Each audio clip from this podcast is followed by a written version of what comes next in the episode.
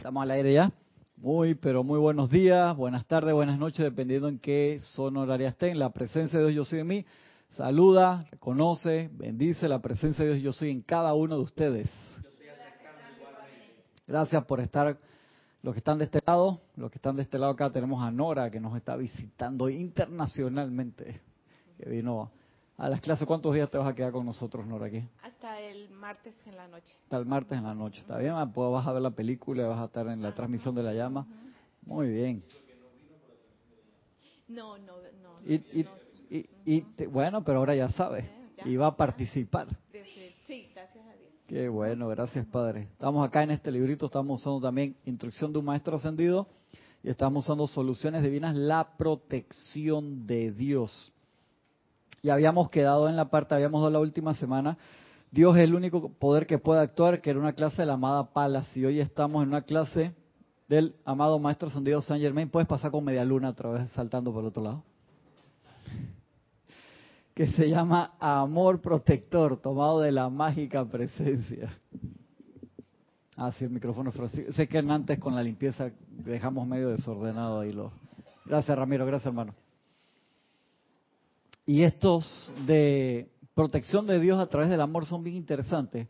¿Por qué piensan ustedes? A ver, ya los pongo a, a que piensen de una vez comenzando la clase que el amor es y funciona perfectamente como protección. Poderoso. Poderoso. A ver, ¿qué más? Elaboren un poquito más. Porque el amor es la, es la contraparte del temor. Ah, eso me gusta, Bill. El amor es la contraparte del temor. Eso me gusta, eso me gusta mucho. El amor da energía. Me gusta también el amor de energía, es cierto, el amor, el, el que está así medio que y se enamora, se renueva. Es como, ah, mira, las, las damas de una vez. ¡ah! El que se desenamora. Eh, correcto, por eso hay que mantenerse enamorado. Y el que se reenamora. ¡oh! También. También. ¿Sabes de quién hay que volverse a enamorar? De la presencia. De la presencia. De la- Es como mi suegra, no quiere perder argumentos así de que la regla enseguida. De,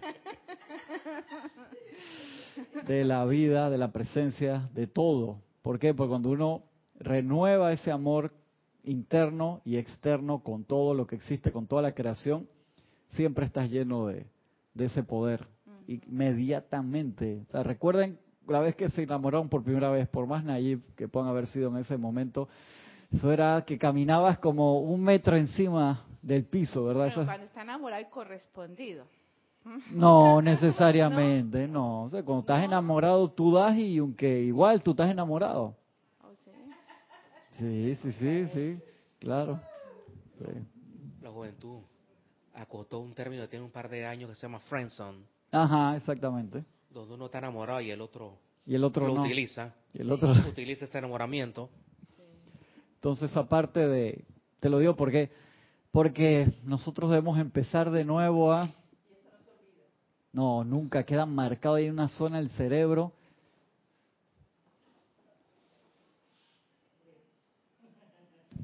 Me hiciste recordar algo porque eh, la primera, el primer amor de esta persona era un vecino y nosotros vivíamos en, en apartamentos. Seguido todas las noches conversábamos de balcón a balcón. Ay, que Romeo y Era- Julieta casi ahí. Era así, ¿no? Y después, bueno, cada quien cogió su camino y eso fue meses nada más. Y dejamos de vernos. Y en estos días yo fui a almorzar con Isa y en ese restaurante estaba Wow. y me reconoció Ajá. y, conversamos, mira, uh, y nos acordamos de ese detalle. Wow. Entonces, esas cosas no se olvidan. Qué chévere. Así es, mi, si nos acordamos de la... pre- nosotros, la presencia no está olvidada en 100%. Ujú. Lo que pasa es que la personalidad no quiere. Hay que renovar esos tizones que, que siempre quedaron ahí, ¿verdad? Así es. Cuando uno renueva eso, realmente es la resurrección y vida. Entonces, ¿cómo, ¿cómo se renueva esa relación? Igual que las relaciones humanas, con contacto. O sea, uno tiene que hablar con esa persona. Como igual como dicen siempre en el dicho ese que amor de lejos, felices los cuatro. Para no decir la otra parte. Que en Panamá dicen amor de lejos, amor de pendejo, o sea, de que tonto. Sí. Entonces nosotros hemos tenido lamentablemente ese amor con la presencia. O sea, porque eso son como relaciones muy complicadas, eso de lejos así, que no, que se va a estudiar ocho años medicina a otro lado, es complicado, o sea, ni que con todo el WhatsApp que tú puedas tener y todo lo hay personas que le ha funcionado, pero es porque tiene una voluntad impresionante. Es complicado. eh, te- Mi hija está en esa situación Ajá. en este momento con su pareja y de lejos. Uh, Y yo le digo, al comienzo le decía así, amor de lejos, amor de cuatro, hijita, pero bueno. ujú. Pero en ese tiempo, ese es un dicho anterior, pero Ujú. ahorita hay WhatsApp, FaceTime. Correcto, todo eso, entonces correcto. el- el- el Se puede, se puede renovar más fácil. Sí, no, no, Pero tú te se va- imaginas el alejamiento en casa. ¿A qué digo alejamiento en casa? Cuando sucede con una pareja que viven juntos, se ven todos los días, o sea, toda la noche llegan a dormir en el mismo lugar, pero están súper lejos, no se dan ni los buenos días. Sí. Y no entonces hay, conex- no hay esa, esa conexión. no hay conexión.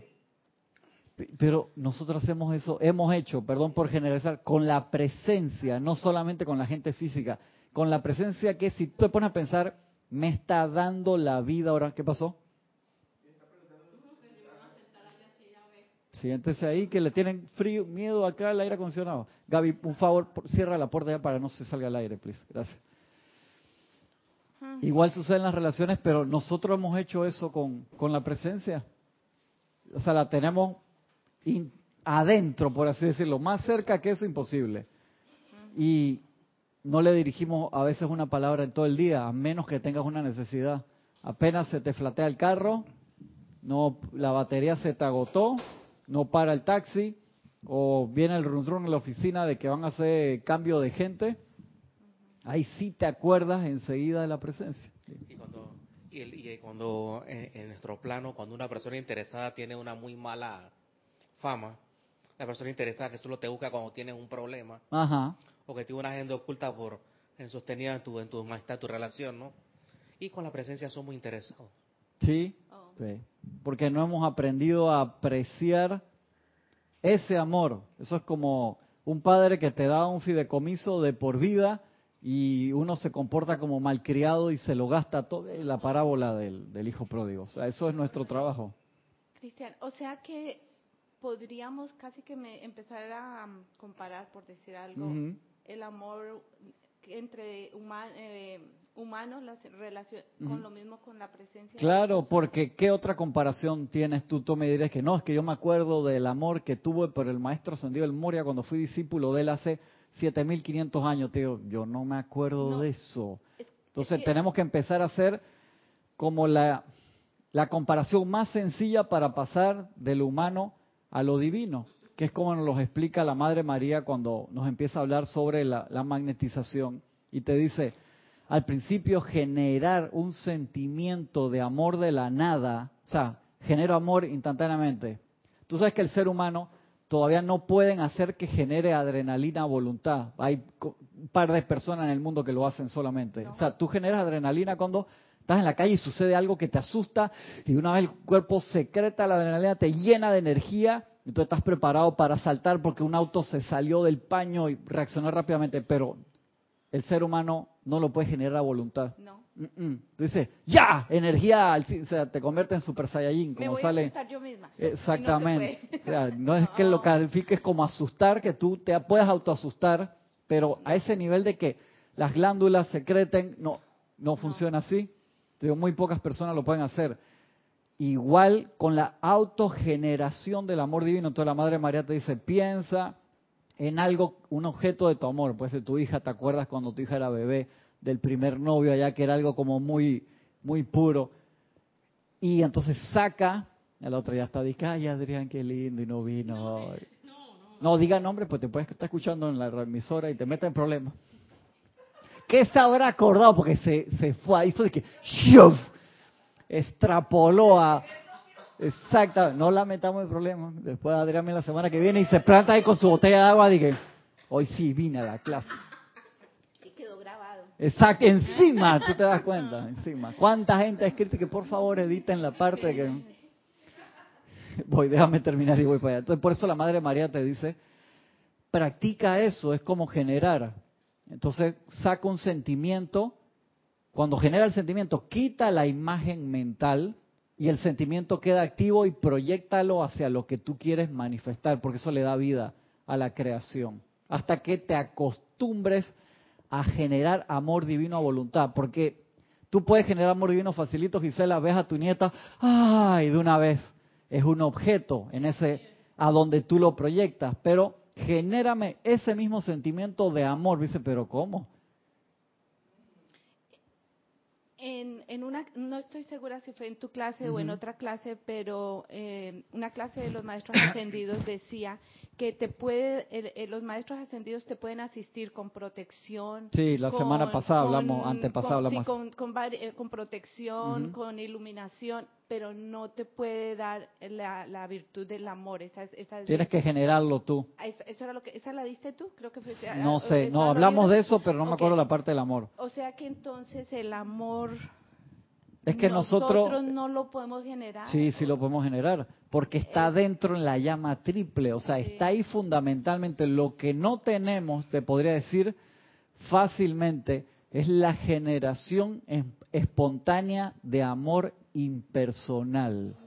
Esa es como parte de la materia para generar generación espontánea de amor impersonal, que tú lo puedas dirigir a cualquier cosa que tú veas una persona necesitada en la calle y tú puedas generar y llenar tu aura del mismo amor que tienes cuando ves a la nieta y proyectárselo a esa persona. ¿Por qué no? Ah, porque esa persona es un tipo que está en la calle no la conozco, yo no tengo ninguna conexión.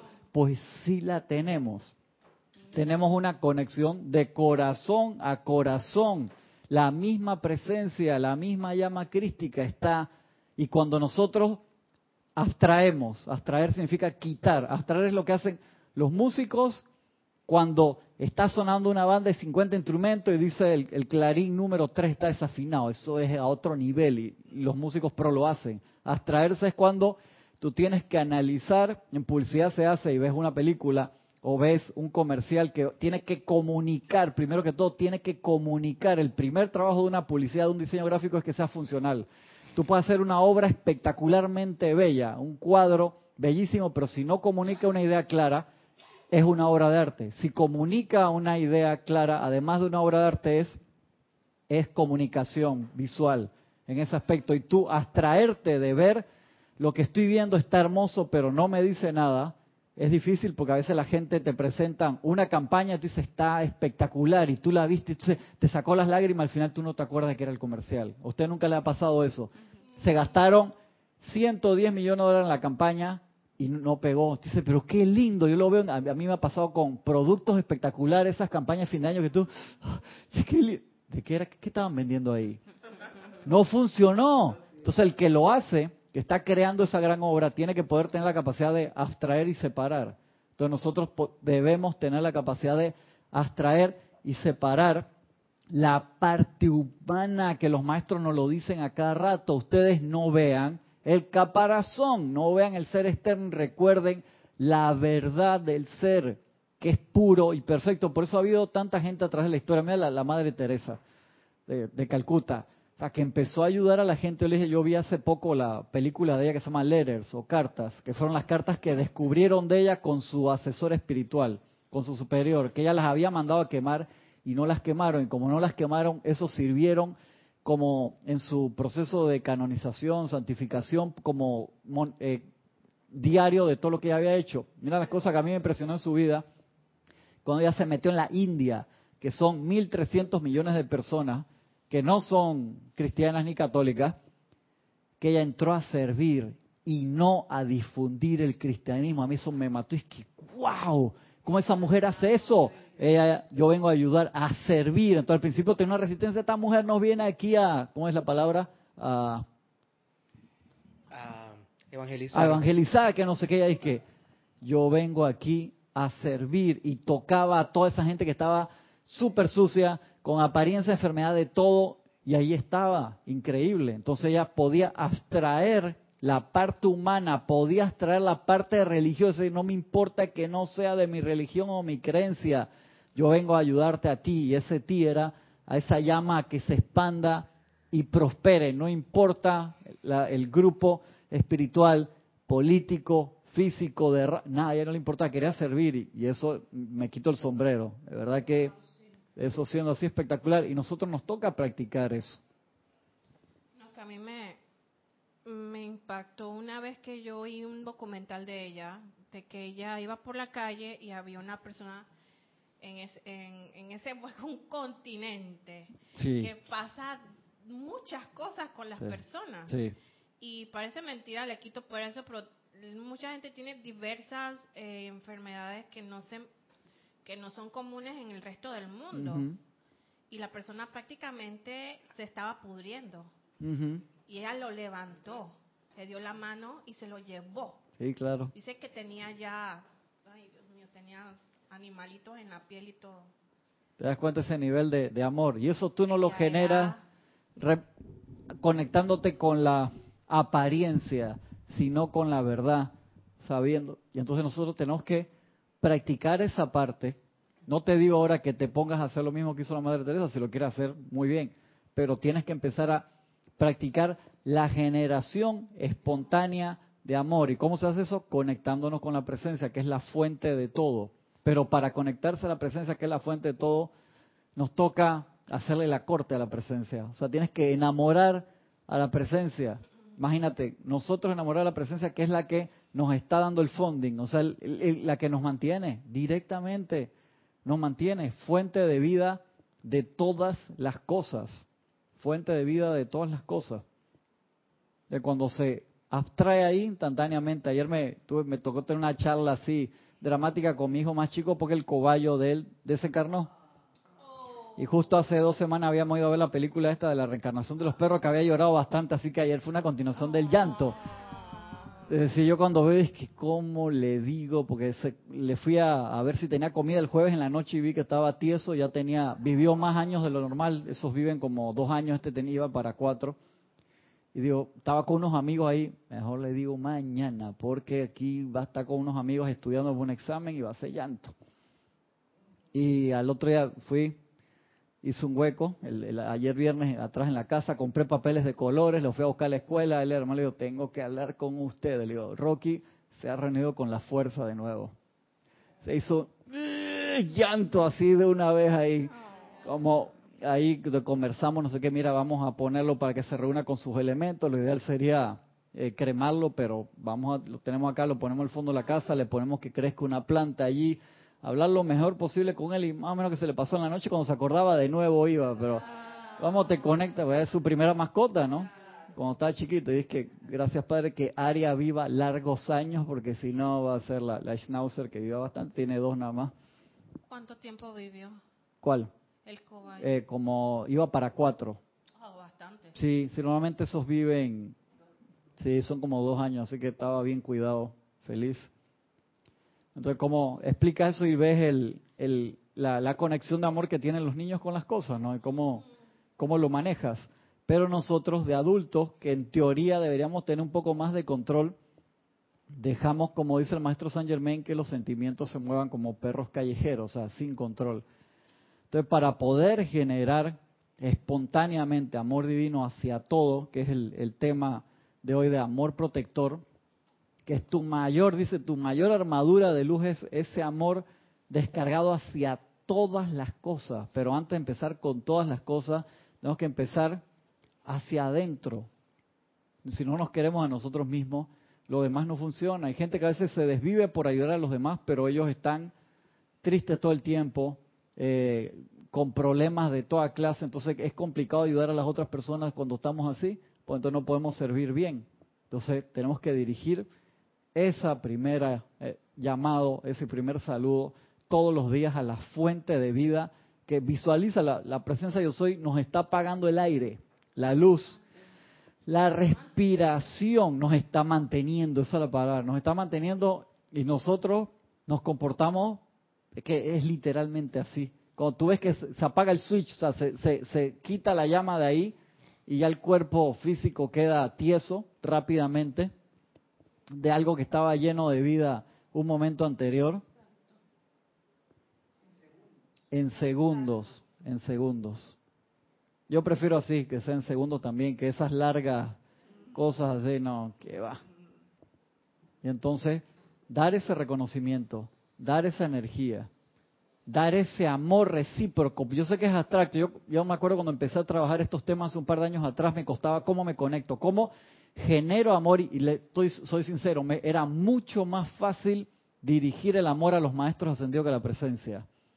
¿Por qué? Porque tú lo ves y que se parece a mí, por así decirlo. O sea, tiene barba, tiene pelo, tiene dos ojos. Entonces los maestros no tienen problema con eso. Y, y eso lo hablamos en un, en un tema, cuando tú entiendas que todos son uno. El problema es cuando tú tienes separatividad, que tú dices, no, yo me conecto con el maestro porque no me puedo conectar a la presencia, entonces ahí sí tenemos un problema. Porque nuestro trabajo es conectarnos con la presencia, con el Cristo interno. Entonces, si tu primer paso es te conectas con un maestro después, no hay problema, pero siempre sabiendo que la conexión es con la presencia. ¿Por qué? Porque cuando nos conectamos con un maestro y no con la presencia, lo hacemos como punto de referencia dependiente. O sea, yo me quiero amarrar ahí porque no puedo conectarme con la presencia. No, ese es el error. Pero si tú te conectas con un maestro sintiendo que es lo mismo que la presencia, no hay problema, porque ahí reconoces la todo se, todo se, ¿cómo es la palabra? Sí, hay, esa, esa existe, pero había una que usaba Jorge que era todo, que era parecido, no me acuerdo. Vamos a dejarlo en toda edad. De la energía en todos lados. ¿Cómo? Todo. Dioseidad. Dioseidad. ¿Cuál? Unicidad. No, pues unicidad. dioseidad. Dioseidad. No, esa es nueva, pero me gusta tu manera de pensar, Nora. Me gusta. No importa. Eso es la parte de, de conexión. No, pero no era con, empezaba con todo. Empezaba con todo. Que no me acuerdo dónde, cuál de los 106 libros estará, no importa. La Una pregunta. ¿Tú qué opinas? ese, ese amor, digamos, vamos a, a, empezar a manifestar el amor o a, hacer amor. Eh, ¿Qué es primero, el amor por uno mismo o, o el amor hacia las otras personas? Es que acuérdate que si, si tú, tú, no tienes amor hacia ti mismo, tú no puedes tener amor hacia la otra persona. Y eso le pasa a muchas personas que fracasan sus relaciones porque el amor hacia afuera siempre es un enganche de dependencia. Si tú no te quieres a ti mismo, tú no puedes querer a otra persona, eso es mentira. Dice que quiere o lo hace. Lo hace, pero es un amor, es un amor, ¿cuál es la palabra de eso? Codependiente total. Que es un amor que atrapa, no un amor que libera. y cuando acuérdate, cuando decimos amarte a ti mismo no significa que voy todos los días al gimnasio y me veo de que qué guapo que estoy, mira. Qué chévere, no es esa clase de Viste, hoy las palabras tal diccionario no lo traje, pero no importa. No es esa clase de amor físico contigo mismo, eso es lo que significa, sino amor como persona universal, amor divino, correcto, reconociéndote como, ese punto de luz, eso. Esa es la palabra. Tú te das cuenta cuando tú tienes ese amor interno por ti mismo, cuando tú puedes vivir solo como acompañado. Eh, si tú dices de que yo no puedo vivir solo, estamos en problemas. No es fácil, eso lo, lo, saben Pero sabes que, eh, eh, o sea, lo ideal sería que lleguen al mismo tiempo, el amor por uno hacia uno mismo y el amor hacia afuera. Pero, no, no llega al mismo tiempo. Pero no llegan, pero no llegan porque en nuestro proceso aún no puede llegar. Yo he visto casos. que tú no puedes llegar a, primer grado y a sexto grado al mismo tiempo. Tienes que ir a primer grado primero. Pero como que llegan en diferente tiempo, ¿verdad? Porque no, te puede, te puede tocar en tu proceso de camino espiritual. Un ejemplo, un ejemplo, Nora, te puede tocar en tu proceso de camino espiritual, no te sientas mal, en caso de que no sea el orden, de que primero amaste profundamente a una persona y te diste cuenta en ese proceso de pérdida que pudo haber sucedido después de que, Sherman, me falta algo. Ey, a mí me pasó, a mucha gente le ha pasado. Y entonces, eso te lleva al recorrido espiritual de mirar hacia adentro y decir, ¿por qué? no puedo o no me siento bien cuando estoy solo. Y la, respuesta es porque no estás solo y estás negando una parte interna llena de perfección. Y viceversa, personas que se aman demasiado y son muy e-, egocéntricas. No, no, viste, eso es la palabra. No, nunca te puedes amar demasiado a ti. O sea, egocéntrico, dijiste la palabra correcta, es, es a la parte física o a tus logros físico, egocéntrico sería el que... eso. muchísimo y, se vuelve en inglés selfish. Correcto. Pero el amor interno real nunca hace eso, te hace humilde. O sea, tú te das cuenta, mira qué bien. Tienes que cambiar y La correlación. Si tú te vuelves selfish, así es egocéntrico, eso no es amor divino hacia ti mismo. Eso es amor humano. Es amor humano. Correcto. Entonces, no es el, amor hacia otra persona es codependencia, el amor hacia uno mismo, egoísmo, egocéntrico. Correcto. si es amor humano hacia ti mismo. Que tú dices, yo lo puedo todo, no en Dios, sino que yo lo puedo todo porque yo soy el mejor y los demás son brutos. Eh, egocéntricos. Eso conocemos gente así. Eso de otro nivel más se llama egotismo. Egotismo también. Es un culto a la, no solamente al físico, sino al intelecto. al intelecto. A todo el paternal inferior, por así decirlo. Qué bueno que hemos podido hacer la, la diferencia. Eso es bien, bien importante. Entonces, pregunta ahí sería, ¿cómo yo logro ese amor balanceado? Primero que todo, que siempre lo decimos acá, no se puede lograr ese amor balanceado si no hay aquietamiento, porque esa relación solamente se renueva en el silencio. Y no significa que vas a andar callado todo el día, que a veces podemos decir que es que tengo que estar en silencio todo el día, no, tengo que meditar cinco horas al día como el Dalai Lama, no, no, no se trata de eso, se necesita la renovación de la conexión, es vital, si no hay renovación en la conexión con la presencia yo soy, lo demás no sale, por eso el tomar los minutos al día de meditación es requisito sine qua non, Nora. O sea, lo demás no se puede. Siempre lo explicamos con la carga del, del, celular. O sea, nosotros podemos, yo lo pongo a cargar ahora, como siempre digo, 10 minutos aquí y a los 10 minutos me dice que cargó el 50%, o sea que eso es mentira. Es que la primera pasada que hace la batería, te llega una llamada que dura más de 5 y se te van esos 50%. O sea que lo tienes que dejar dos horas ahí para que se cargue de verdad al 100%. Y nosotros no nos quedamos a veces los 20 minutos, pues no, toqué a buscar a los niños, me llamaron por teléfono, hay una emergencia, no me puedo, me pica todo, o sea, del estrés. ¿qué, ¿Qué hago? Aquíétate, estad quietos y sabed que yo soy. Eso lo tenemos hace rato. ¿Mm? No, mija, de eso está en la Biblia hace rato que me, hace lo adjudicó M. Fox. M. Fox dije, gracias, pero no fui yo el autor se lo ubicó el Antiguo Testamento, el Torá y aparte el Talmud. Y viene para allá atrás. Valentina de la Vega, desde Madrid, España, dice bendiciones Cristian y a todos. Bendiciones, Valentina, un abrazo grande. Y pregunta, Cristian, ¿hay algo escrito de los maestros ascendidos acerca de los trasplantes, sobre todo de los de corazón, ya que cada uno tiene su llama triple? Mira que no he visto que salga eso. Acá tuvimos una conversación larga así, después de una película o de algo. ¿Cuál fue de algo, una película que vimos hace un... Ay, padre, de la, la película una espiritual muy bonita que salía al principio una un cuento de un japonés. Ah, The Power of the Heart, gracias. Exactamente, sí. Tuvimos, también te paviaste de la película. Yo me acuerdo que yo vacilé bastante a César por eso, porque las conversaciones que tuvimos fue que tú no estabas en la película. Estamos hablando bastante de eso, de que ese asiento, a pesar de que en el corazón hay neuronas, también el corazón tiene, sí, física, neuronas como el cerebro, tiene su primer, su sistema nervioso oficialmente también, y es asiento de la llama triple. La llama triple están esos cuerpos internos. Si tú dices, ¿dónde está la ubicación? Está aquí, donde está el corazón físico, pero no está dentro del corazón, por así decirlo, físico, que tú sacaste el corazón y te quedaste sin llama triple, ¿no? O sea, la llama triple sigue estando donde tú estás, donde está tu conciencia. Y ha habido casos de personas que le hacen trasplante que empiezan a tener ciertas cualidades del, del que le dio el trasplante por esas neuronas que van ahí, pero la conciencia espiritual sigue estando en la otra persona. Pero lo más bonito de todo que ese, ese caso fue que un corazón compatible con la personalidad de la muchacha. De que ella quería hacer unos logros y la, la que le dieron el corazón era idéntico, le gustaba más o menos lo mismo y lo estaba Lo, lo, pudo, lo pudo haber modificado igual. ¿Por qué? Porque lleva la vibración de la otra persona. Que eso es uno de los casos que uno dice de que si es un caso extremo, o sea, discierne, obviamente, te toca discernir, no te van a decir si es bueno ni malo, pero nos toca discernir en esa parte, porque sí va a haber una vibración que tú estás trayendo a la otra persona, pero no te estás trayendo la llama triple de otra persona, eso obviamente no. Entonces, un corazón mecánico en un futuro jamás será viable, entonces. ¿No será viable de qué punto?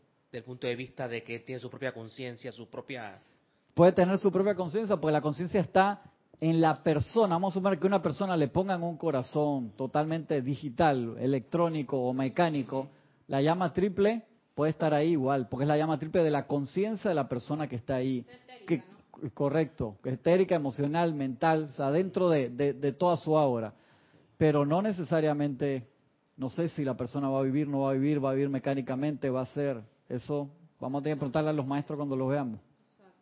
Si te digo, ¿cómo? Yo lo veo como cuando cambiamos de cuerpo físico, la llama cambia de cuerpo. Exacto, la llama está en el va a estar en el cuerpo nuevo, no se quedó en el cuerpo en el cuerpo anterior. O sea, acuérdate, tu llama triple está donde está tu conciencia. Nosotros no somos un cuerpo físico, nosotros somos una conciencia. ¿Dónde tú estás? ¿Dónde tú estás? No me digas que aquí. ¿Dónde estás? ¿Dónde está tu conciencia? No, yo estoy donde yo soy. O sea, donde tú puedas decir yo soy, tú estás ahí. Entonces, en el momento que desencarna y pasa a los planos superiores, el cuerpo se queda allá. ¿Y dónde tú estás? Yo soy aquí.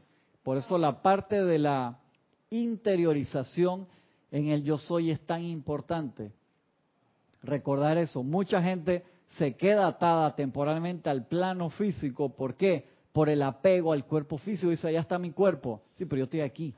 Dice, aquí donde es donde yo soy. Y eso es lo que te abre la puerta a los planos superiores. Y por eso nos entrenamos a estar conectado en la llama triple. Estos son tus vehículos. Es como la persona que no cuida su automóvil, ¿qué le pasa al automóvil? Se daña. Y bien importante que es el automóvil para moverse. ¿Verdad que sí? Sobre todo cuando uno vive en, lugares donde hay bastante tráfico o que acá las distancias para más todas son cortas. La cosa es llegar hasta el lugar. Es otro punto. Esos son otros 500 pesos. Yo te digo, el día ese que fui a, dejar a mi hijo, mi amigo que se mudó, vivía cerca de mi casa, dice, no, que me mudé. O sea, yo pensaba que se había mudado a Chiriquí, allá a la frontera con Costa Rica. No, y se mudó una barriada por ahí por Cerro Viento. Cuando tú lo mides, siete kilómetros. Yo, yo corría eso todos los días. Eso no es nada. Pero me tomó la ida por el tranque, como dos horas y quince, un sábado en la tarde de quincena, que la entrada a la autopista, la entrada al corredor, 45 minutos nada más para entrar al corredor. Después cuando entré ya fácil. Y el regreso, cuando salí del cumpleaños, 15 minutos. Yo digo, la distancia no existe. La apariencia del tráfico es lo que se manifiesta ahí, eso hay que resolverlo. Sí, porque, ¿Por qué es aparente el tráfico? Porque a las 12 del mediodía había mucho y a las 8 de la noche no había nada. Las mismas calles. Esa es la misma calle. El mismo lugar. Ajá. ¿Te das cuenta? Entonces, a veces nos trabamos así. Pero ahora los que los que vivimos para allá tenemos ese tráfico a toda hora. Es las 11 de la noche y hay tranque. Exactamente. Por la construcción del metro. Pero tú sabes cómo despejarlo. Yo lo viví hace unos minutos. Yo recibí la llamada a las nueve y llegué aquí a las nueve y veinte. Súper rápido, gracias por, por el servicio. La llama de la ascensión. Ahí, rapidito. Ahí estaban discutiendo ayer en internet que el, Elon, Elon Musk, el creador de SpaceX y de tiene su compañía para los viajes a Marte y tiene los carros eléctricos y todo eso, estaba discutiendo con otros tecnólogos, por así, de que los carros voladores no iban a solucionar el tráfico y explicaba por qué y tenía... Sí, súper interesante, porque los carros voladores... va a haber dos tráficos, que está bajando, están bajando los precios, costaban varios millones de dólares, van cada vez más bajo. O sea, tú en el momento que te eleves en línea recta al lugar vas a demorar cinco minutos adentro de la ciudad. 10 minutos máximo por la velocidad que agarran, pero el, proceso de aterrizaje y si hay tranque para bajar al mismo lugar, cómo baja mientras está. Y después va a haber otro tráfico arriba también. Y como él dice, es que si aquí en la tierra se te daña el automóvil, tú te parqueas ahí en la calle. Si se te daña. Eh. se muere, y, y lo que están abajo. entonces. van a poner sea, puff, no paracaídas y cae encima de los cables del techo de mi casa. ¿Qué hago?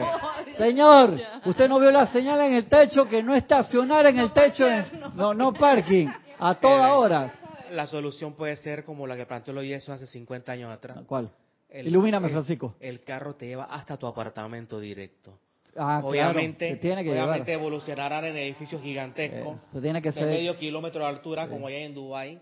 ¿Saben cuál salía la, porque, Si, porque si no vamos, como dice el pues, no hay dónde. Si aterrizamos, congestionamos, ¿no? ¿Saben dónde salía eso? En la de Tom Cruise, que era, que ellos vean. Minority Report. En Minority Report creo que ah. entraba al edificio y también en esta, el quinto elemento, en el quinto elemento que era un taxista, este, sí, el, el, entrabas en el apartamento. Ah, pero toda la, toda la... supersónico también. Me encantaban los supersónicos.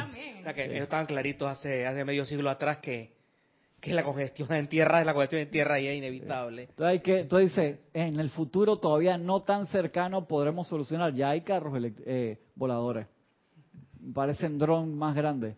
Pero la cosa es... Hay un, hay un, Uber, un volador ya. Uno la ve, uno la ve, un orden. En Dubái hay un Uber volado, va Uber voladores ya. ¿Nube voladora? Uber. Ah, Uber voladores. Que son drones grandotes, con el tamaño de un helicóptero chiquito. Eso que yo siempre lo vi, me acuerdo de cuando lo vi en la Guerra de la Galaxia. Ajá.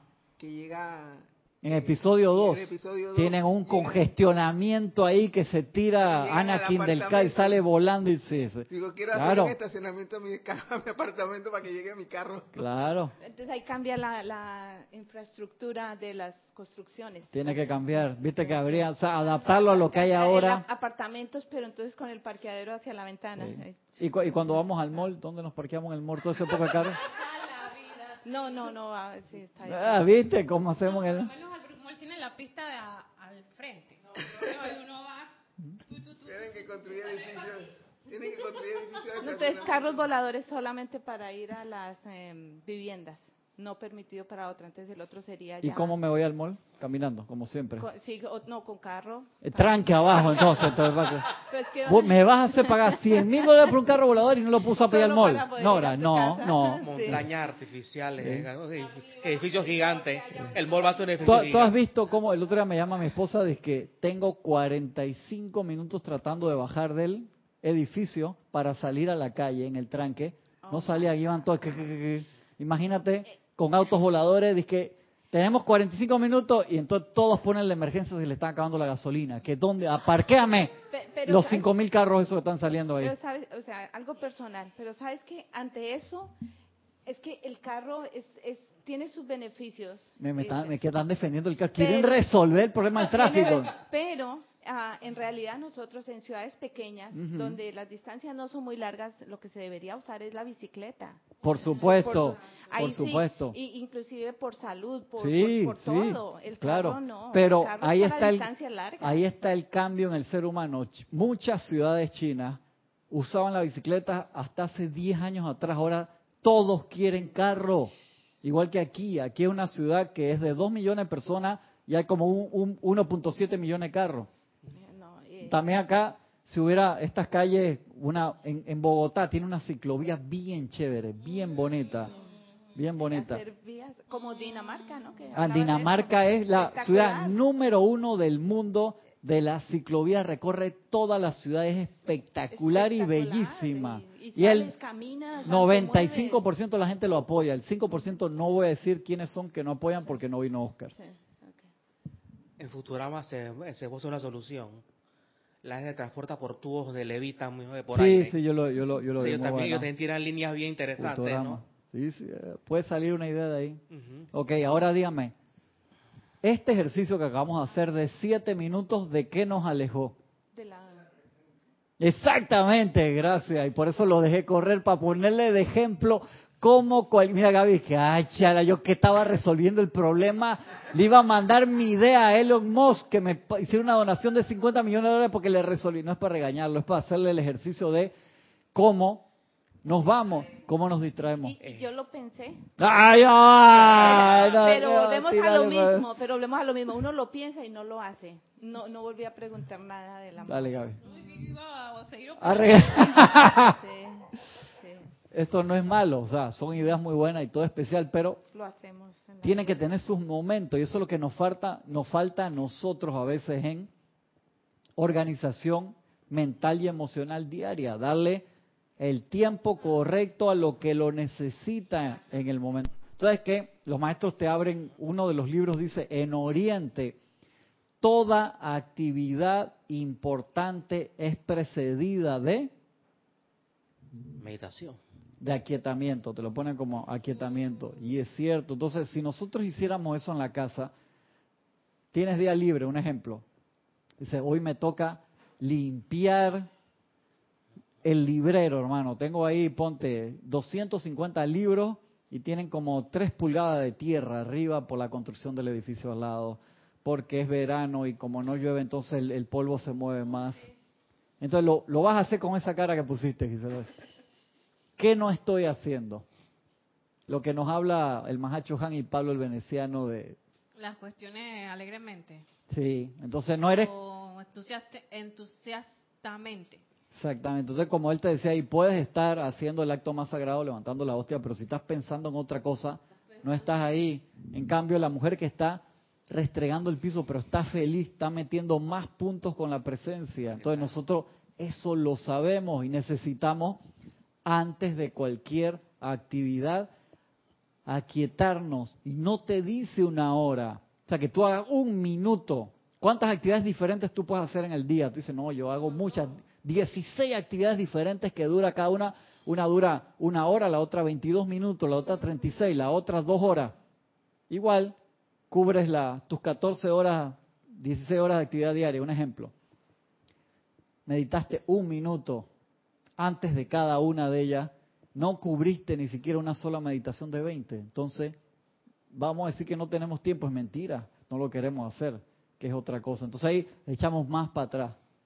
¿Por qué no quieres hacerlo? Es otra clase. Hay, hay una, eh, una, de esos dibujitos ahí que aparecen de una rana sentada. Tú sabes que la rana y la rana está así en posición de meditación y le dice a la, vamos a decirlo en la presencia, amada presencia de Dios, yo soy apúrele que no tengo todo el día. Ay, qué lindo, qué lindo, ¿no?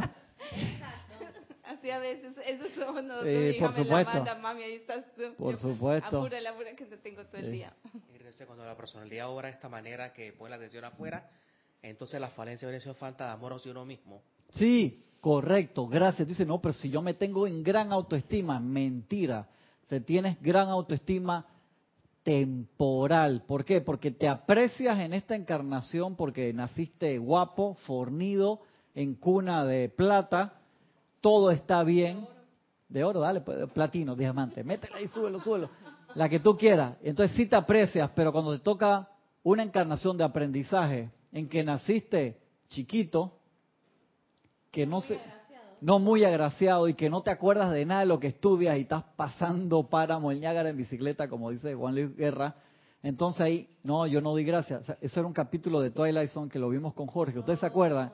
que la gente cuando no le tocaba una encarnación de perfección que hacía, se suicidaba. Se suicidaba. O sea, que esta encarnación malísima, tú no lo viste acá con nosotros. Que Jorge nos puso varios capítulos. Eso pasa, eso pasa cuando hay personas que no se aceptan a ellas mismas. En caso de, género. ellas se tienden a suicidar por la presión social. Porque no, se, no se sienten aceptadas o lo que. Están con, como, me conversaste la vez pasada con los recuerdos de esa encarnación que me fue súper bien. Eh, correcto. ¿Y por qué ahora me tocó estar, claro? Oye, pero ¿qué pasó? No soy yo. ¿Tú te das cuenta que lo, lo el apego grande, gracias. Lo importante ahí sería que esa persona pudiera hacer el contacto con la presencia yo soy y preguntarle por qué me siento así, por qué en esta encarnación soy de esta manera y quiero ser de otra que ilumíname, magna presencia yo soy, y se resolverían los dramas diez veces más fácil, pero son caminos a veces más largos, más cortos. Entonces te das cuenta que si nosotros logramos el contacto, si en cada encarnación hubiéramos dado gracias al 100%, ya hubiéramos ascendido. O sea, por eso no nos vamos a autoflagelar por la encarnación de ahora, sino aprovechar al máximo nuestra oportunidad de servicio y agradecimiento. Cada uno de nosotros tenemos apariencia, eh, nos faltan cosas, tenemos demasiado de otra, que a lo mejor que no la compartimos lo suficiente y tenemos que ver que tenemos la oportunidad de dar. Dice, yo no tengo nada que dar, es mentira, no estarías vivo si no tuvieras algo que dar. Entonces, entonces uno puede hacer gratitud forzada. No, no se puede hacer gratitud forzada. Lo que se puede hacer, Francisco, cuando uno se da cuenta y tienes ese momento de iluminación de decir, Wow, hermano, tengo 46 años, quedamos los dos para esa edad y pronto. Estamos ahí con Francisco. Tú primero yo, después. ¿Quién cumple primero? Yo. ¿Tú cumple primero ahora mismo? Ahora mismo, sí. sí la semana que viene, no. Mañana. Mañana está de cumpleaños Francisco. Chay, este Francisco cumple dos semanas antes que yo. Vamos para 46. Y entonces decir, que en 46 años no he dado las gracias lo suficiente, entonces uno entra, no, sí lo he hecho, yo siempre doy las gracias. O sea, porque la personalidad sale a defender de una vez. Y lo importante ahí entonces es, espérate, ¿cómo con lo que he logrado hasta ahora y me he dado cuenta de lo que me falta de lograr, amarro todas mis energías y las dirijo y empiezo a dar gracias. Mañana es tremendo día, empezando hoy mismo, de hacer un acto de Thanksgiving.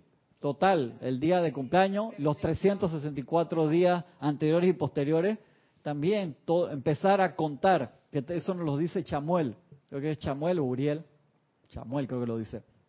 Si tú das las gracias por cada, Chamuel, gracias, por cada cosa que tú tienes, hasta las cosas más mínimas, dice, si tú no te levantas en entusiasmo al cabo de cinco minutos después de eso, se los planetas del sistema paran de girar. O sea, te lo dice que tan poderoso es el empezar a hacer el ejercicio, primero de autoiluminación, de darte cuenta de que, hey, gracias Padre, tengo la vista, tengo oído, tengo olfato, todavía me queda un par de, hebras de cabello y los que están totalmente calvos porque me, me, me brilla la calva, o sea, que dar gracias por todo lo que tienes, aún puedo caminar, o hay gente que me busca y me trae, puedo respirar, puedo hacer esto, puedo hacer lo otro, tengo dos sillas, tengo 40 suéter, tengo 20, o sea, tienes comida, exactamente. Entonces, dar las gracias eh, internas, dar las gracias por todo, porque te hace humilde y te hace dar cuenta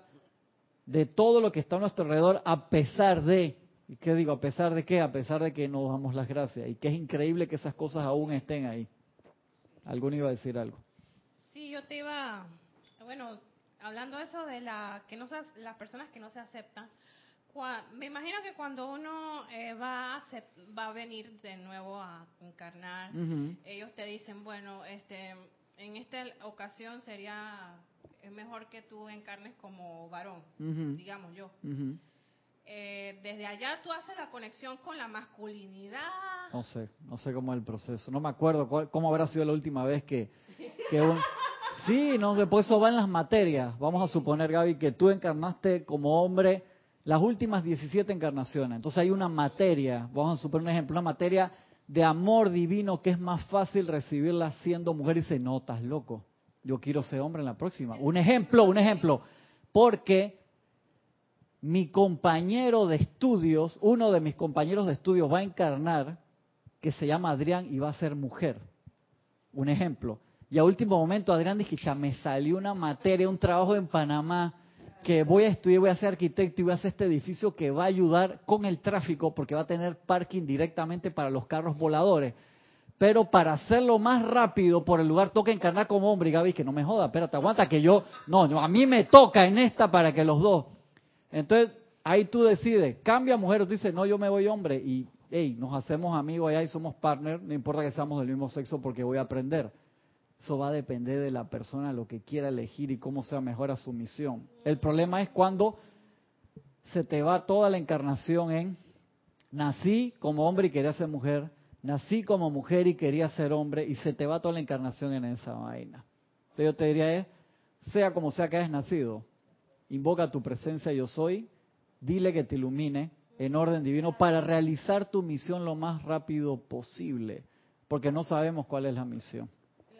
Ese, es, ese es el detalle. Es interesante porque... Eso tiene que ver con la trama kármica y eso se va ah, lejos así. Como en Cloud Atlas, que la gente... ¿Te acuerdas? Encarnaba a Halle Berry, era una un muchacho y después era otra Sí, te, te ponían a través de, toda la historia y se iban conectando, se iban acordando. Yo creo que ahí lo, lo importante para no perder el tiempo que se te puede ir en toda una encarnación en soy o no soy, es recordar que tú sí eres y avanzar. Y entonces también lo, lo importante ahí, imagínate a la gente que le toca, no en el cambio del sexo, sino en el cambio de un partido político que viene con una tendencia política y nace en una familia con otra tendencia política. O nace con un odio masivo a una raza y nace en esa raza. Y eso tú sabes que va a ser así.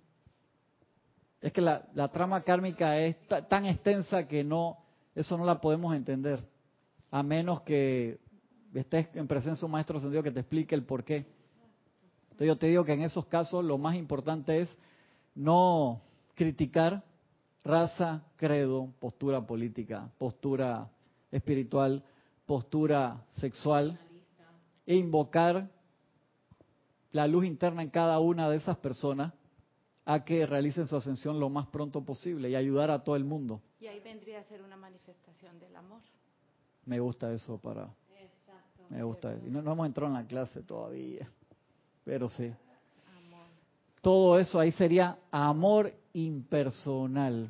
Ahí sería amor impersonal. Sí. Yo, yo sigo con la... Con los carros voladores. no, con la inquietud de de que si uno crea el amor o el amor... Ah, es que tú, e, tú eres, o sea, tú no lo creas. Tú, tú siempre eres ese amor. Cuando hablamos de generarlo espontáneamente, o sea, tú no puedes generar algo, algo que, que tú no eres, por así decirlo. Dice, yo junto dos piedras, hago fricción, una chispa y hago fuego. Pero tienes que tener las dos piedras. Tú eres esas piedras que generan eso. Porque tú eres parte de la misma sustancia.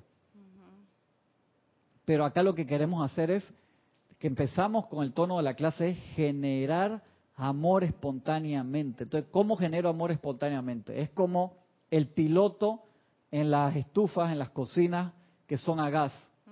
Dice, cuando yo prendo aquí se prende solo eso, no se prende solo nunca. ¿Por qué se prende? Porque hay un piloto, hay una llamita chiquitita que está prendida todo el tiempo. Una chispita eléctrica. Una chispita ahí que está prendida todo el tiempo. Entonces le abres el flujo de gas y se aviva. Y entonces esa chispita es la presencia de Dios. Yo soy el Que está ahí siempre. Ahí está la llama rosa, la llama del amor. entonces, cuando haces un acto de no crítica y más de, entendimiento y ver la otra luz en el otro ser, ahí es cuando se genera el amor. Exactamente. Ahí sería la, la, la, llavecita que se mueve. Exactamente. Tú sabes qué genera esa chispa y tu atención. ¿Hacia dónde está dirigida tu atención? A que yo quiero generar ese amor allí, sabiendo que está adentro. Entonces lo, lo, lo soplas con tu aliento divino.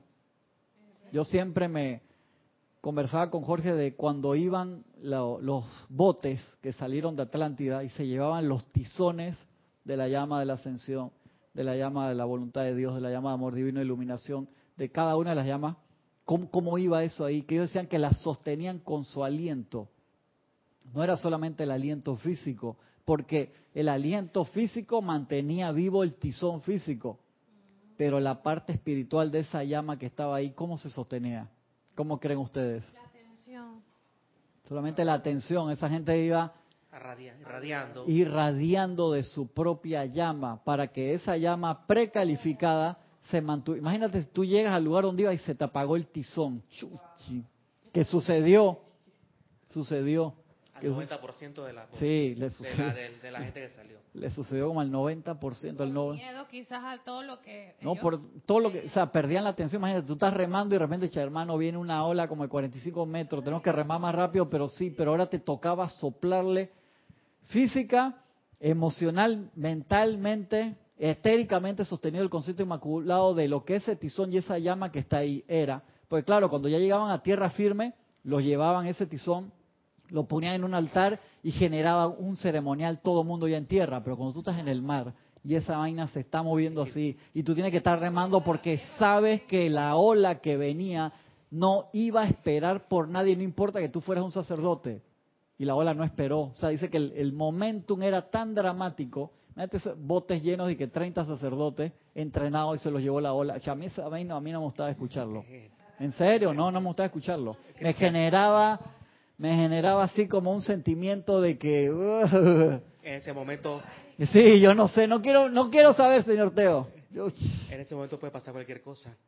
Sí. Por de pureza puedes pasarte a la oscura fuerza en un segundo. Sí, porque empiezas con odio de una ahogando, a mí no me busques más nunca. correcto. exactamente. Yo que soy que reencarne voy y me para lado de los Yo que soy tan bueno y me viene a pasar esta vaina encima. ¿Por qué no me pudieron venir a buscar en un carro eléctrico de eso en hora? Yo tengo que remar esta vaina aquí con tanta tecnología. ¿Te jodiste? Sí, sí tenía. Y, uno, y el sacerdote líder sabía que ese barco no iba para ningún lado también. Yo, creo que no. O sea, yo creo que era el karma estaba tan sobre la línea que era difícil ver el... el... Que las condiciones kármicas y las condiciones temporales, dice, dice, dice, dice eso era súper... O sea que no, no podían llegar todos, o sea que no llegaron todos. No sé, hermano. Yo me imagino que cómo pudo haber sido el, el Kiva Serapis, ya que tenía la gente que ya, ni se les ocurre mirar para atrás, ni se les ocurre, no respiren dos veces, ni loco amarse, que la gente se rompía la túnica, se envolvían y cambiaban de que dale tú una hora, dale el otro, pam, y iban, pum, pam. ¿Tú viste cómo eran esos barcos romanos que iban marcando el uno, pam, pam, pam, pam, pam, tum, tum, tum? Esta gente se bajaron así de pecho como y los brazos como Arnold Schwarzenegger cada uno. Ellos sí, no se distraían. No se distraían. Yo creo que nadie se quería distraer, pero esa gente, los sacerdotes dejaron su familia sea, dejaron su familia. Había algunos que ni siquiera les dijeron, porque la, era que te llamaban, que Nora, son las 10 y 20. A las 10 y 40 te espero en la playa porque nos vamos. Esta vaina se va para abajo. Y tú es que chuchi, déjame chatear la mija. No, no hay tiempo. Le puedo decir a. No, ¿y qué hago con el perro? Si tú no estás ahí a las 10 y 39, te, te quedaste. O sea, el que lo pensó, se ve la cara y se está metiendo en la historia, ya está sufriendo, ya está. era un momento que si tú no estabas preparado al máximo tus capacidades. Hombre del minuto. sí. Exacto. Y eso suena bonito el eslogan, pero a la hora que a ti te dicen es que, man, nos avisaron la ley cósmica de ya para allá, agarre tu, la, tu maleta de emergencia. No tengo maleta de emergencia, te quedaste. Yo o sea, o sea todas esas cosas. Y es el que no quería ir. Exactamente. Cuando tú te, dices que, Gaby, tú eres la más fuerte del grupo, la que va a remar mejor. Puedo llevar a mi pastor alemán. Yo tengo cuatro gatos, no caben los gatos en el bote. Entonces me quedo, pues. Ya, ¿viste? O sea, ¿te imaginas? Me con mis gatos. Sí. que me puedo llevar todas mis computadoras. ¿Tú qué? Nada. A mi mamá, a mis, a, ah, mis hijos. Sí, a los hijos, todo. O sea, eso le pasó a toda esa gente. Muy fuerte, muy fuerte. y, y, para, y para de pasteles que su, en su cuerpo etérico decía temporalmente indigno. ¿Te acuerdas? Sí, eso, eso me llega. De que encima me vas a dejar a... O sea, todo eso pasó. Por eso fueron que de todos esos barcos llegaron el 10%. Llegaron el 10%. ¿Y por qué? Se hundió el continente, que ya lo hemos dicho aquí, porque la gente se alejó de la presencia. Pero tú dices, ¿por qué se alejaron si vivían en un paraíso? Nadie sabe lo que tiene hasta que lo pierde. ¿Cuántas de ustedes no le han pasado que han estado en un trabajo que les gusta, que están cómodos, que les pagan bien? Dicen, yo quiero más plata. Y yo quiero más esto que el otro y el jefe no me, no me trata bien y no hace y te despiden. Entonces, qué bien estaba cuando estábamos allá con el faraón comiendo lo que, lo que tú quieras explicar estaba en forma, ¿eh? estaba en forma, proteína. Comía bien, tenía techo, casa. Ahora que estoy en esto. El maná me tiene gordísimo. Exacto, el maná, culpa del maná. ese maná, el nivel de azúcar que tiene. No me pudieron traer maná dietético, que nada más esa vaina. Entonces, el amor, o sea, amor divino. Los, amor. Los, sacerdotes era, tenían el gran amor para haber hecho eso, los que lo hicieron. los, que, los que lo hicieron. Hacia, la presencia de Dios y, su misión, a lo que ellos están claritos. Pero acuérdate que el, problema ahí fue que ellos estaban ahí, pero los templos, la gente dejó de ir. Ese fue el problema. Entonces se dejó de tener la cuota de llamado para sostener una llama y esas llamas estaban haciendo un trabajo enorme ahí. Entonces cuando esas llamas se fueron, empezaron, que la, o sea, venían con las noticias como están, escuchen el radioteatro, eso está en la emisora. A mí ese radioteatro, como les digo, me fascina, pero no lo escucho. ¿Por qué? Porque me genera estrés. está demasiado bien hecho. Una pregunta. Eh, em, para sostener, por ejemplo, en, ese, en esa época los sacerdotes, ellos estaban claritos de, los que se fueron a remar, estaban claritos, estuvieron a tiempo y lo hicieron. Yo no creo que estuvieran claritos. No. Tuvieron que hacer lo que tuvieron que hacer en un momento. Pero en un momento, por eso están no, claritos. Acuérdate, a ellos, a ellos les avisaron, no, no tan claritos. Pero si ellos fueron a hacerlo. Pero no te enojes, tranquila. O sea, se me va poniendo. ¿Por qué no me dijeron? Yo quería saber. Es, que tú dices que no estaban claritos pero si estaban claritos porque se, fueron. No, eh, ¿por qué no? Si ellos sí lo hicieron. cuidado, que fuimos nosotros mismos. Lo hicieron. ¿Tú estás clarita ahora, Nora? Eh, no, ya quisiera. Tampoco estabas clarita en aquel momento. Ok, bueno, entonces, si dices que la gente dejó de ir, ¿por qué eso ocurrió? Acuérdate que a ellos les avisaron, o sea, le avisaron como cinco años antes de que se hundiera Atlántica, Atlántida de nuevo. O sea, empezó la campaña fuerte de los mensajes y advertirse a los maestros que esta vaina, sabemos cómo va el flujo energético, se ve la gráfica, o sea que si va para abajo el PowerPoint cósmico, esta vaina no va a aguantar así, hermano. La economía espiritual se está derrumbando la gente, pero si todo está bien, claro, pues ellos estaban montados en un momentum anterior. Acuérdate, cada gran civilización gradúa una cantidad de gente, eso siempre lo hemos sabido, se beneficia gran cantidad de gente. Y después viene otra parte de espíritus que se montan en esa ola y reciben los beneficios que ellos no generaron y no los sostienen. Solamente son pocos que regresan, renuncian al nirvana, por así decirlo, y dice, voy de nuevo, porque esta vaina hay que seguirle metiendo fuego, si no, se va y regresan una y otra vez esa gente, pero hay muchos espíritus nuevos que aprovechan esa gran ola, como ahora, ¿por qué la Tierra está tan llena de gente? Porque todas las facilidades que se están dando, toda la gente que está en los planos internos, que no ha ascendido, dice, encarno ya, porque hay internet, y hay WhatsApp, y hay FaceTime, y hay todas las comunicaciones, y tú cuando estás en los planos superiores dices, hermano, yo necesito dos dedos de iluminación nada más, solamente dos, no necesito ni educación secundaria siquiera para manejar internet. Yo he visto personas haciendo cosas en internet que yo, wow, cómo lo aprendió tan rápido, increíble. Juventud. No, qué juventud, es que a veces hasta gente mayor. Y una vez vi a mi abuelo jugando un juego en el iPad, que dije, mi abuelo cómo aprendió eso y pasaba las páginas y apretaba. Mi abuelo tiene 24 años, entonces yo digo, cualquiera puede, ni hablar de los bebés. Los tipos te, te hasta le, te optimizan el RAM y todo. Y chiquillos pues vienen con un chip. Ahora le llaman niños índigos. Ajá, puede decir niño como quiera, de séptima raza, sexta raza. Entonces, se puede, lo que es el, el querer, el estar dispuesto. Acá tú ves, eh, M. Fox te lo dice, igual te lo dice Guy Ballard, te lo dicen varios maestros espirituales, físicos y metafísicos, que ellos no estaban al 100%. Los maestros te lo dicen San Germán, dice, con nosotros nos juntamos a estudiar la ley, escondidos, tapados la cabeza para no saber quién era el compañero, para cuando si te atrapaban no decir que ahí estaba no sé quién, no sé quién, delatarlo. No estábamos 100% seguros de lo que estamos haciendo. Antes, antes de ascender, cuando ellos estaban aprendiendo la enseñanza, que se reunían en cavernas o en lugares escondidos en épocas de oscurantismo, no estaban seguros al 100%, tenían que discernir. La orden sí era secreta de verdad, verdad. Sí, exactamente, era súper secreta. Ahora nosotros vivimos en un mundo abierto, que te puede criticar el vecino, decir que en qué vaina anda Nora, que quién sabe dónde tiene escondida la escoba. Pasa, no, ya no necesita carro eléctrico, si es una bruja anda volando una escoba por ahí. Puede decir eso, pero hay libertad, no, no te clavan una cruz prendida a fuego afuera para ahorcarte. Gracias, Padre, que no. Escoba, ni me busque. Exactamente. El Francisco que no quiere carro eléctrico, él quiere su escoba. Ese medio incómodo sentarse en la escoba, Francisco. Esa es la parte que no me gusta. Alfombra, alfombra. Ah, alfombra me gusta más. Alfombra, uno la dobla. El, el, problema del tráfico los tiene altamente afectados. Estás viendo esto. Escoba, tú nada más te llevas a ti mismo y una buscar comodidad. Teletransportación, ¿le prefieren teletransportación? Ya, vamos a dejarlo. Vamos a dejarlo de teletransportación. Una, pregunta. ¿Tú, ¿Tú, qué opinas? Eh, cuando... Lo importante es qué opinas tú, no yo. Me está preguntando mucho, ¿qué opino? ¿Qué opino? Vamos a que dice en, en, un templo, para que se sostenga esa llama, tú dijiste, dejó de sostenerse porque la gente dejó, de, ir.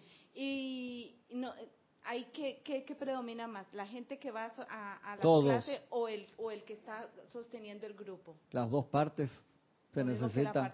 claro, por lo, menos se por lo menos se necesitan dos. Dos es grupo ya. Uno, ahí ya. O sea, eh, puede estar la persona que quiere dar, que está La persona que quiere dar, grupo, siempre... Pero no hay a quien darle... Pero tú eres el punto ahí, si no hay más nadie eres tú. No te digo que se va a hundir el lugar donde tú no eres que no me hundas, mi, no seas mala. Sea, sigue dando. O sea, acuérdate, puede demorar. Hay veces que hay lugares que tú dices, hey hermano, tengo cinco años aquí, no hay nada. Entonces, como decía el maestro Jesús, agarras tus pantuflas, le quitas el polvo, te vas a otro lugar.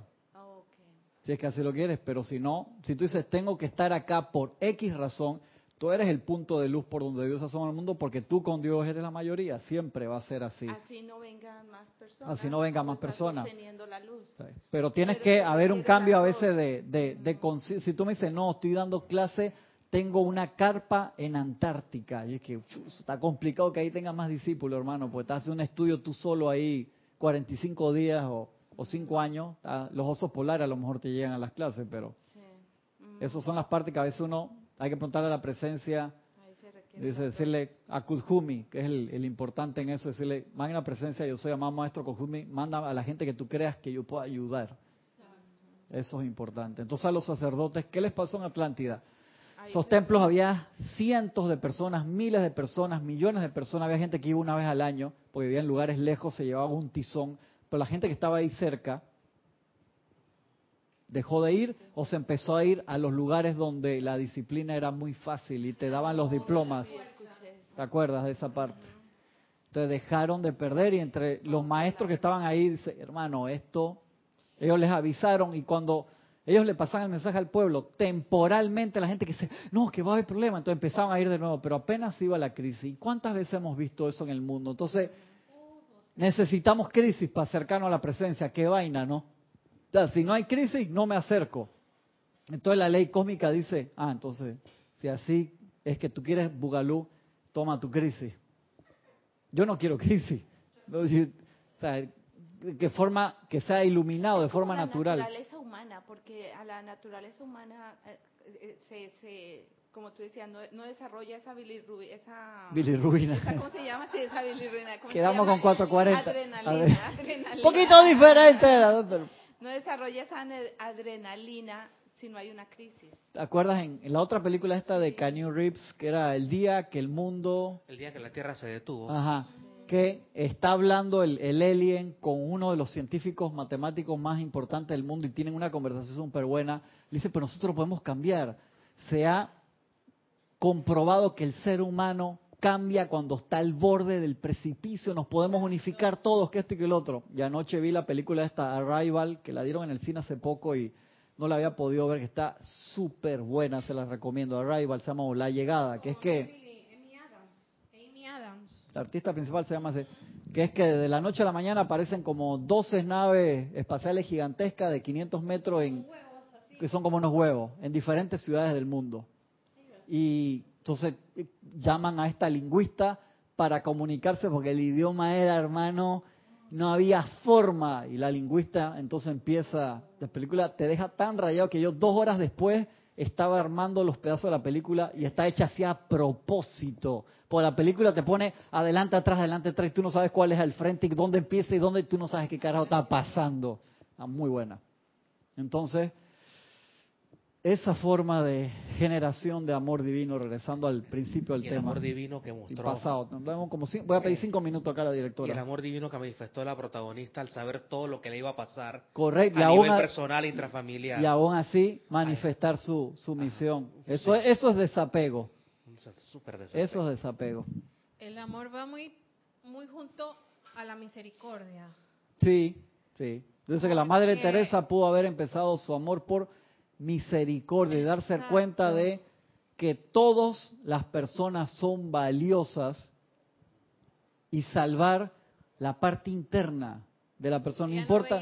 el, no. El físico, si era así o si era eso. No. El criticar, el condenar, el juzgar. Esos, los, esos tres venenos, ella no lo tenía. Ella no tenía esos tres venenos. Mira qué interesante. Y son cosas que nosotros tenemos que sacar de nuestra vida si queremos generar ese amor divino para que ese amor se convierta en amor protector, que vamos a tener que hablar la semana que viene porque no lo no entramos al tema, pero sí hicimos mucho que ver con la misericordia, el amor protector. Y tal. Te, das cuenta que ese amor protector se amarra con la reverencia por la vida del segundo rayo y con la voluntad de Dios del primer rayo. ¿Cuál puede ser la voluntad de Dios?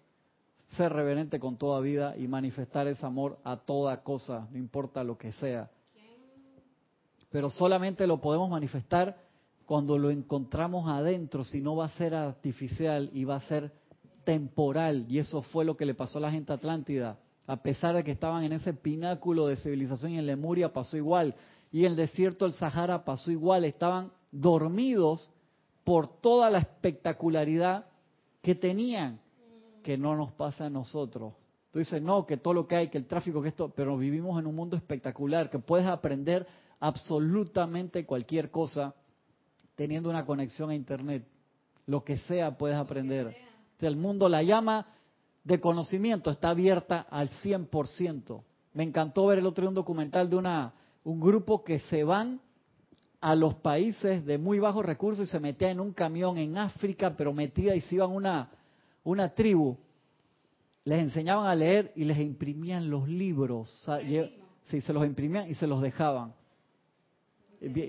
Súper interesante, me, mató eso porque ahí no tienen electricidad, tenían que caminar no sé cuántos kilómetros para conseguir agua y se iban a las diferentes comunidades y entonces les iban enseñando les imprimían los libros y les dejaban los libros. ¿Qué más quiere? Eso es pelada, boludo, pelada. O sea, te, la, te lo ponen ahí y te lo imprimen y te, lo... O sea, eran como una imprenta ambulante que se iba de, de lugar alejado en lugar alejado. Increíble. Entonces practiquemos nosotros ese amor divino. ¿Cómo se genera? Conociendo la obra de la presencia y todo lo que nos ha dado a través del tiempo, dando gracias a la presencia, estudiando la vida de todos estos seres fantásticos, cómo ha sido su proceso ayuda mucho. Estudien a gente como David Lloyd que no sabía nada. A mí siempre me fascinó David Lloyd, pero nunca recibió ninguna clase, nada más le dijeron, en una montaña de América una persona con un cáliz te va a ayudar a ascender. ¿Y eso cómo me lo como? ¿Qué hago con eso? No, no me importa que si ya venía con el chip o no. Tú puedes decir, hey, man, vete para el carajo. Mi papá me acaba de dejar una fortuna y voy a seguir haciendo plata. ¿Qué chip de qué? Un coño. Perdonen la palabra. Pues si lo arreglas con que no, yo venía bien de la otra encarnación. ¿Cuántas veces hemos venido bien de la otra encarnación y estamos aquí? Por eso no podemos, hey, Jesús tuvo las tentaciones. Ya, que todo un pueblo te diga, Jesús, Jesús, vamos a tumbar a esta gente que nos tiene sofocado hace años. Tú te haces un par de invocaciones ahí, traes un tornado divino acá que se queme toda esa gente y tú quedas siendo el rey de Israel. Como que los viejos buenos tiempos. Exactamente. Exactamente. Ey, ¿tú crees que eso no le pasó por la cabeza? No me vengan a decir que no, que Jesús que nació sin pecado. Claro que sí le pasó por la cabeza. Por supuesto que sí, ¿por qué? ¿Por qué? Porque tenía el anclaje físico todavía. Si tú me dices, él nació en cuerpo de luz y ascendido, yo te digo, ya está todo hecho. Pero él te lo dice clarito, a pesar que yo conocía la ley, tuve que comprobarlo y ponerlo en práctica. Él tuvo que poner, ya estoy demasiado pasado la hora. Voy a cortar aquí porque voy a regresar al tráfico aéreo aquí, si no. Muchas gracias. La semana que viene sí tocamos el tema y entramos ahí en en Amor Protector. Muchas, muchas, muchas gracias por su atención. Nos vemos la semana que viene. Mil bendiciones. Acuérdense que mañana hay transmisión de la llama de la ascensión y hay Serapis Movie, cocotazo, contusión, concussion. Nos vemos. Hasta pronto.